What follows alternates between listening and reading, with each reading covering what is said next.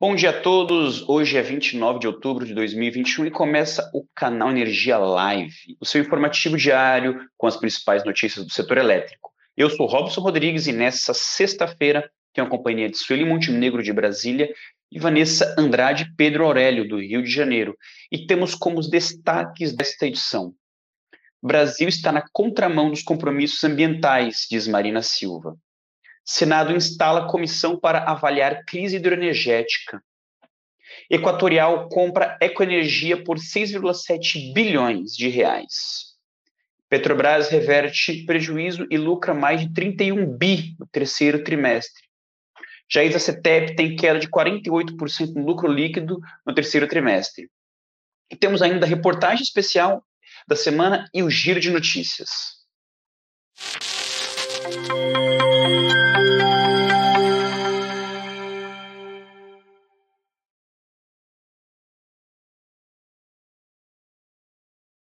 Bom dia a todos, são 10 horas e 3 minutos exatamente. Sejam bem-vindos ao canal Energia Live desta sexta.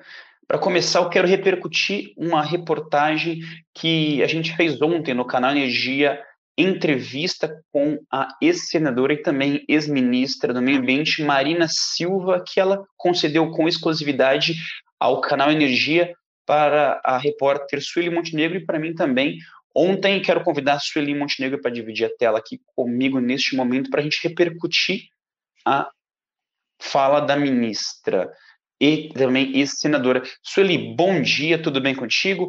Sueli, ontem a Marina repercutiu a participação do Brasil no evento que começa agora, domingo, né, na COP26, o encontro aí das principais lideranças do mundo para ir segurar as questões das mudanças climáticas. Enfim, Marina estava afiada, né? não poupou críticas a ninguém. O que, você destaca da, da fala de ontem? Bom dia, Robson. Bom dia a todos. Pois é, ela, como você disse, ela não poupou críticas. É, disse que o, o governo brasileiro vai para essa cúpula do clima totalmente despreparado, né? É, para essa discussão ele deveria ser o protagonista, mas não, não vai ser, né? Ah, ela disse o seguinte: é que o governo brasileiro destruiu as políticas de proteção do meio ambiente, abandonou o plano de controle de desmatamento e se esconde atrás de uma política de crédito, crédito de carbono controversa, né? Por sinal, a delegação brasileira representada aí pelo ministro das Relações Exteriores e não pelo presidente, que não vai para essa cúpula, né, deve oficializar a meta de reduzir as emissões em 43% até 2030 e alcançar neutralidade de carbono em 2050. Isso para a Marina não, não, está muito claro aí como é que vai ser feito, né? Além de apresentar aí, no, o governo brasileiro deve apresentar também uma proposta ah, sobre é, créditos de carbono, né? Mas esses compromissos precisam ser melhor detalhados, né? E o país Sim. não está preparado para o que o país, para o que o mundo espera dele, né?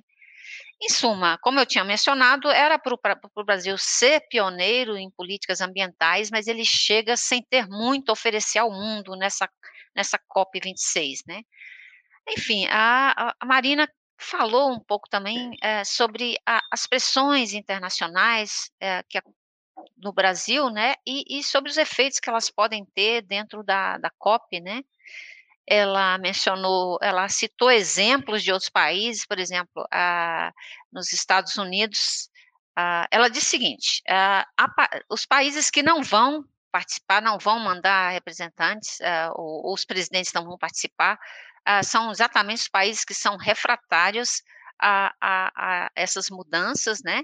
Ah, citou exemplos da China, Japão, é, o, da, Rússia, da Rússia, em que os, as lideranças não vão estar nessa discussão, né? E disse que nos Estados Unidos, ah, que no passado tinha uma posição completamente refratária ah, e que criou, inclusive, situações para inibir os avanços né, sobre clima e biodiversidade, uh, mudaram completamente essa, esse posicionamento, né, por pressão da, da sociedade civil americana, ah, que inclusive mudou o governo nessa, nesse período aí, com as eleições e tal. E hoje os, os democratas, ah, eles têm um posicionamento muito mais abertos, né? E ah, hoje eles, de certa forma, estão liderando essa, essa discussão, essa convocação para discutir esse tema, né? Ou seja, a, a questão da pressão da, da opinião pública, ela funciona, e que no caso do Brasil, ela deve continuar, né?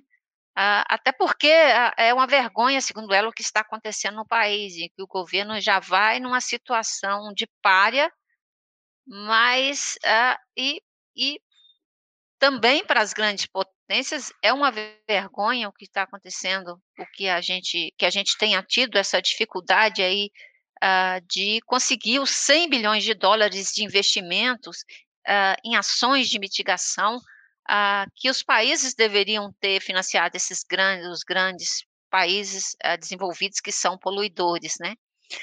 Isso porque é, o que tem chegado de recursos está, está muito aquém, segundo ela, para financiar essas políticas aí de enfrentamento ao aquecimento global, de redução de emissões, e ela citou, inclusive, um relatório que foi feito a pedido por, por um, um, especialista indiano, que foi feito a pedido do governo britânico, mostrando que hoje a, a, o mundo financia e subsidia, a, aplica subsídios aí entre, é, entre 4 e 6 trilhões de dólares anuais em atividades econômicas que destroem o meio ambiente e que ajudam a aquecer o planeta. É, um, é uma baita de uma contradição, né?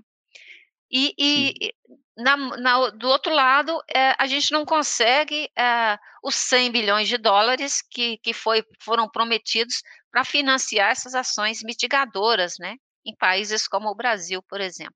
Ah, eu separei aqui um pedaço de, do vídeo em que a, a Marina fala um pouco dessas pressões. A pressão continua grande, deve continuar, até porque é uma vergonha o que está acontecendo. No caso do Brasil, em que o governo já vai numa situação de párea, mas é uma vergonha também do ponto de vista das grandes potências que a gente esteja com dificuldade, tenha tido dificuldade para conseguir os 100 bilhões de dólares para os investimentos nas ações de mitigação e adaptação aos efeitos das mudanças climáticas. Por quê? Tem um relatório que foi feito recentemente a pedido do governo eh, inglês que se chama Relatório das Gupta, em que é, é, o, indiano das Gupta ele dá conta de que é, o mundo tem investido em subsídio e apoio em cerca de 4 a 6 trilhões de dólares por ano em atividades econômicas que destroem o meio ambiente e que ajudam a aquecer o planeta. E a gente não consegue viabilizar mais do, esses 100 bilhões de dólares para uma ação que os recursos que estão sendo levantados são muito aquém das necessidades. Então, a pressão é legítima, é necessária e é ela que tem feito com que não se perca alguns avanços e que se consiga constranger os governos, as empresas, para que possam fazer seu dever de casa. Sueli, é, queria também destacar um ponto importante do que a Marina falou, né, olhando mais para o cenário doméstico, ela foi bem enfática, dizer que o Brasil chega na contramão dos compromissos ambientais, né, estamos aí o exemplo de que, em plena pandemia, o Brasil aumentou muito né, as emissões de gases poluentes, né, justamente pela questão das queimadas, enquanto que a média global teve uma redução de 7%. A Marina também fez uma série de críticas aí a, a diversos, ao, ao setor energético é, inteiro, a qual ela chamou de caixa preta, né? Já que no, no, nas palavras dela não há transparência, sobrou até para o pessoal do Conselho Nacional de Política Energética, o pessoal do CNPE, né? Fez diversas críticas, porque, enfim, o órgão hoje não tem nenhum membro da sociedade civil, né? O que ela disse que ela considera um clube, né? É, nas palavras dela, de forma que não considera a contribuição da academia para acrescentar nas decisões políticas, né? A gente também separou um outro trecho de um vídeo que ela fala das questões ambientais, é, mais especificamente das licenças, né? A licença de Tapajós, de Belo Monte, de, de algumas outras hidrelétricas, em que, enfim, é, rola-se até hoje uma série de polêmicas, né? Em questão sobre essas UHEs que têm aí é, a potência questionada justamente porque funcionam aí com uma parcela da capacidade prometida, justamente porque é, algumas épocas do ano elas não conseguem gerar o tanto que, que prometeu. Vamos, vamos ver o trechinho do que ela disse. Temos uma discussão que é feita e que muitas vezes é negligenciada, que as pessoas pensam na viabilidade econômica é, do empreendimento e não levam em consideração a viabilidade do ponto de vista ambiental, social e até mesmo cultural. Um empreendimento, para ser licenciado, ele precisa comprovar que é viável do ponto de vista econômico, social e ambiental. Quando essa equação não fecha, não tem por que ser licenciado. Você não pode achar que a questão econômica se sobrepõe a todos os outros vetores, porque, inclusive, esses vetores prejudicam a própria questão econômica. Veja o caso de Belo Monte, por exemplo. Belo Monte, quando eu fui ministra do Meio Ambiente, eu não dei a licença. Né? Tem gente que anda falando aí em verdades, dizendo que fui eu que fiz a licença de Belo Monte. Não foi. Quando eu fui ministra, não dei a licença, porque não apresentava viabilidade econômica, nem social, nem ambiental. E, muito menos, do ponto de vista técnico, também não tinha viabilidade. É uma hidrelétrica de fio d'água, que não tem como não ser assim, porque é impossível você fazer diferente sob pena de ser terra arrasada completamente. E agora nós temos a hidrelétrica funcionando apenas com um terço da sua capacidade de geração, e isso em função de um planejamento errado, de uma visão errada.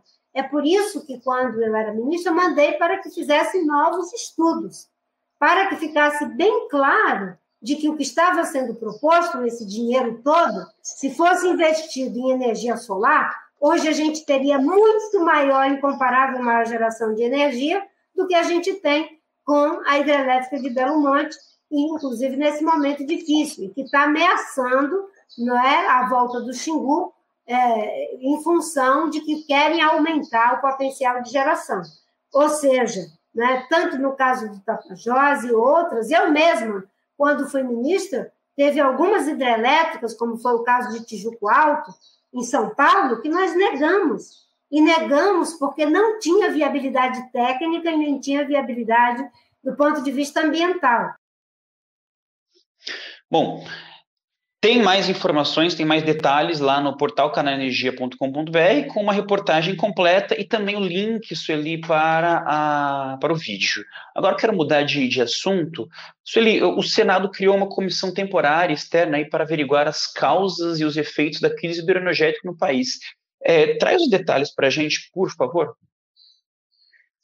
Robson, essa comissão ela foi instalada ontem é, vai ser composta aí por, um, por 11 senadores, tendo, são 11 titulares e 11 suplentes, né? Ah, e tem como presidente o senador Jean Paul Prats, do PT do Rio Grande do Norte, como relatou o senador José Aníbal, do PSDB de São Paulo. Eles foram eleitos. E ah, o primeiro convidado para falar sobre, sobre o, o, tema da crise é o ministro de Minas e Energia, Bento Albuquerque, né? Uh, ele vai participar da primeira de uma série de audiências que o Aníbal pretende uh, convocar, né, para as próximas semanas, e uh, para discutir a questão. A comissão ela vai funcionar por 180 dias. Nesse tempo, vai acompanhar a atuação da Câmara de Regras Excepcionais para Gestão Hidroenergética, a CREG, e propor soluções é, para a segurança e do atendimento ao sistema e para a modicidade tarifária, segundo os parlamentares, né? O Jean Paul Prats explicou que o grupo ele vai ter um papel de uh, prospectivo e propositivo aí no esforço para entender tanto os, os, aspectos circunstanciais da crise atual quanto uh, as questões conjunturais que levaram à crise atual, né?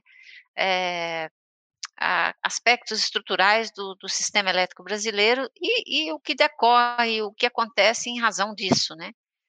dessas questões. Ele garantiu que o grupo não tem a intenção de crucificar ninguém, ou culpar, ou utilizar a comissão para priorizar a discussão política. Ou, ou seja, ele está descartando que a intenção seja fazer uma politização da crise, em vez disso, a, a, a ideia é você discutir mais questões técnicas e econômicas, né?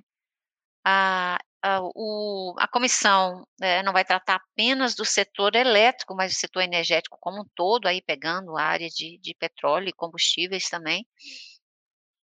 E vai olhar não apenas a, o cenário imediato, mas também o futuro. O parlamentar até lembrou que as crises energéticas no Brasil são recorrentes ah, desde lembrou lá do episódio do, do racionamento em 2001, né?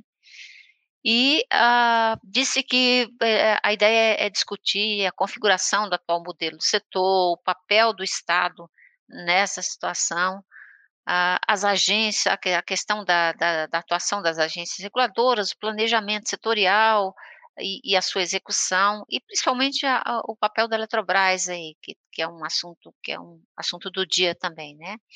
Uh, o Jean Paul já acertou, disse que se encontrou essa semana com o André Peptoni, que é diretor-geral da ANEL, e acertou uma visita à agência reguladora com os senadores da comissão para sentar e se reunir com, com toda a diretoria da, da agência. Né? O José Aníbal sugeriu também ontem um encontro, que seja feito um encontro com a diretoria da, da, Agência Nacional de Águas, que é um ator importante aí nessa interlocução da questão da crise hídrica. É isso, Robson. A gente vai acompanhar o andamento dessa comissão. Ah, nas próximas semanas, imagina-se que ah, deva ter aí ah, a convocação de novas audiências públicas e ah, vai ser um assunto, vai ser um, um trabalho interessante de acompanhar. E aí eu volto com você. Tá certo. Sueli, muito obrigado pelas informações e um bom final de semana para você. Bom, uh, Mudando de assunto, a Equatorial Energia anunciou na noite dessa quinta-feira a compra da Ecoenergia, uma empresa aí de energias renováveis, especializada em energias renováveis, pelo valor aproximado de 6,7 bilhões de reais. O acordo da operação foi assinado com o Fundo de Investimento Ipiranga. De acordo com a companhia, a compra permitirá a ampliação da sua capacidade operacional, contribuindo para a consolidação de sua posição no setor elétrico brasileiro. A Ecoenergia atua, sobretudo, aí com energia eólica. O objetivo da Equatorial é ampliar a atuação no segmento de geração renovável, né? E a que deve crescer nos próximos anos, conforme o, enfim, as últimas informações que vêm sendo divulgadas aí, principalmente no PDE, é, atingindo uma participação de 24% na capacidade instalada no Brasil. O valor da compra está sujeito a uma correção pela variação do CDI, né? E até a data do fechamento, a conclusão da operação está sujeita também à aprovação do Conselho de Administração de Defesa Econômica, o CAD. Bom, as informações eram essas. Hoje também vai ter uma teleconferência da empresa que vai detalhar mais informações e a gente vai trazer ao longo do dia no portal canalenergia.com.br. Bom, agora nós vamos falar sobre os resultados financeiros das empresas no terceiro trimestre. Eu quero convidar o repórter Pedro Aurélio para dividir tela comigo e também trazer as informações.